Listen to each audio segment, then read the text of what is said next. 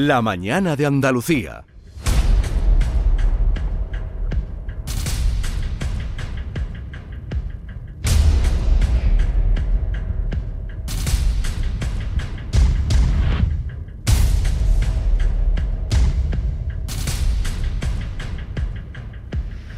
Bueno, vamos a conocer la última hora de la peripecia de Mercedes Cárdenas. No sé si seguramente habrán oído hablar de ella estos últimos días. Es una joven malagueña que lleva más de 30 días retenida en Emiratos Árabes sin poder salir del país por un problema con el visado. Vamos a hablar con su pareja, José Luis Sánchez. Hola, buenos días, José Luis. Buenos días, Maite. Muchísimas gracias de corazón por darle visibilidad. Bueno, la verdad es que nos sobrecogió eh, la imagen de Mercedes diciendo directamente que, están mendigando, que está ahora mismo creo que en casa de unos cubanos, que está pasando necesidad. Pero vamos a empezar por el principio, José Luis, para contar esta historia bien contada. Vosotros llegasteis a, a Emiratos Árabes cuándo? Nosotros nos incorporamos, yo concretamente, el 14 de octubre como capitán del yate y Mercedes se incorpora el 24 de octubre. Fuisteis contratada por una empresa emiratí, ella como marinera en un yate de Dubái, tú como capitán, y, y, enseguida os disteis cuenta que la cosa eh, no funcionaba. ¿Qué, qué pasó en el barco? En el barco, bueno, eh, como toda la persona que conoce un poco este mundillo, el capitán es la máxima autoridad a bordo de un yate, según la ley marítima, y a bordo de un buque y un crucero, con independencia de quién sea el armador, que es eh, como el propietario.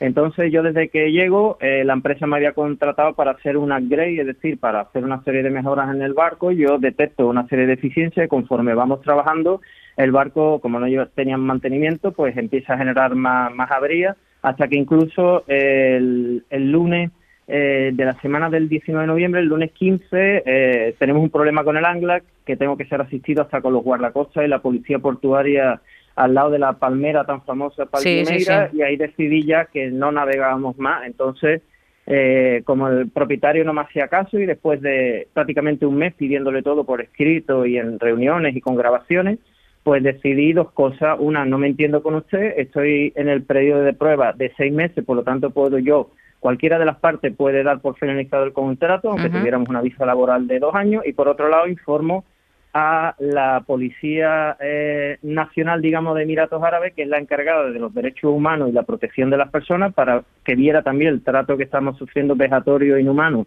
ya no solo a la hora de trabajo, sino las condiciones de vida, y también informo a dos autoridades más. Una, como la empresa no nos admitía la carta en la cual nosotros solicitamos por escrito, o sea, si tú te quieres ir de una empresa, se lo tienes que notificar, si no, pues te buscas un burufá, un notario, o te vas al, a la Seguridad Social o al CEPE, pero tiene que haber un día, una hora sellada por un organismo.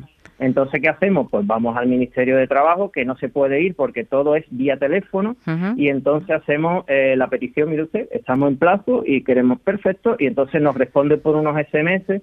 Vosotros todos los medios de comunicación de España, bueno, y hoy la agencia F para Oriente Medio, Pablo, que es el corresponsal para Oriente Medio, acaba de hacerle a ella una entrevista para, desde el Cairo, estamos ya en los medios internacionales, entonces toda la documentación de la que estoy hablando, todos los medios tenéis ya copia y si no la aportamos. Y lo tercero que hice fue eh, informar con un informe, no era una denuncia, a la autoridad marítima del país, que tiene delegación en Dubái, son siete emiratos, para que nos mandara un inspector. Y este inspector llegó a las 48 horas, que también vosotros tenéis las fotos y demás de esas inspecciones y, los emails y demás, y efectivamente el inspector verifica que tenemos razón. Bueno, José Luis, a partir de ahí eh, decidís volver a España, ¿no? Es decir, queréis rescindir ese contrato porque estaba en un periodo de pruebas y decidís volver a España.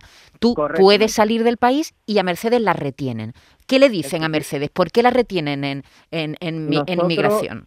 El único vuelo que hay de Dubái a Madrid con Emirates será a las 7 de la mañana, llegamos al aeropuerto tres horas antes, 4 de la mañana, hacemos check-in, vamos a pasar el control, ella dice, bueno, voy un momento al baño, pues nada, la, fila era muy grande, y digo, bueno, venga, paso yo el control de pasaporte, te espero la puerta en embarque en una cafetería y te tomo algo. Entonces, ella se retrasa, como el aeropuerto era grande, pues digo, estará haciendo alguna gestión. Nosotros nos conectamos ahí con nuestros teléfonos ya españoles hmm. al wifi del aeropuerto y al cabo de la hora y pico, cerca de las seis de la mañana, un poco antes de embarcar, por ser un avión grande, teníamos que embarcar, el avión era un E380, entramos 500 personas en el avión, ¿no? Entonces eh, me escribe y dice, mira, estoy en inmigración, me han dicho que retire las maletas facturadas, que cambie el billete, para mañana, que hay un problemilla aquí, no pasa nada. En vez de llegar tú hasta Málaga, Pepelu, vete hasta Madrid, espérame que yo mañana llego. Pues ya está. Claro, tú te fuiste tranquilamente pensando que al día siguiente Claro. iba a salir del país.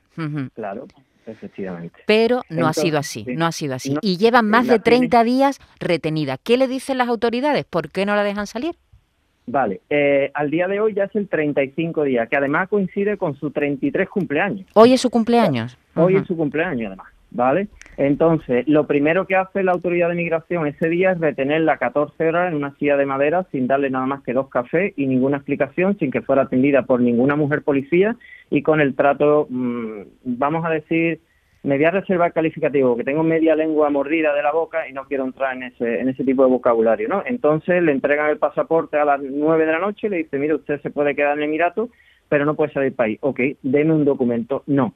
Al día de hoy, el, el Via Crucis que haya ido al Ministerio de Trabajo, a, la- a las Cortes Generales, lo que el Tribunal Supremo, ha ido a Autoridad Marítima, ha ido a la Policía, ha ido a Inmigración, ha ido al Ministerio de Trabajo, a todos los sitios no se lo entregan porque no hay. Entonces, ya después de todo esto, el 13 de diciembre, lunes. Es decir, perdona, do- no le dan, no, no se lo entregan, quiere decir, no le dan por escrito por qué no la dejan de salir del país, ¿no? ¿A eso te Por refieres? ejemplo, Ujú. si uno comete un delito y, y yo, por ejemplo, cometo un delito penal en un país o, o cualquier denuncia, ¿no?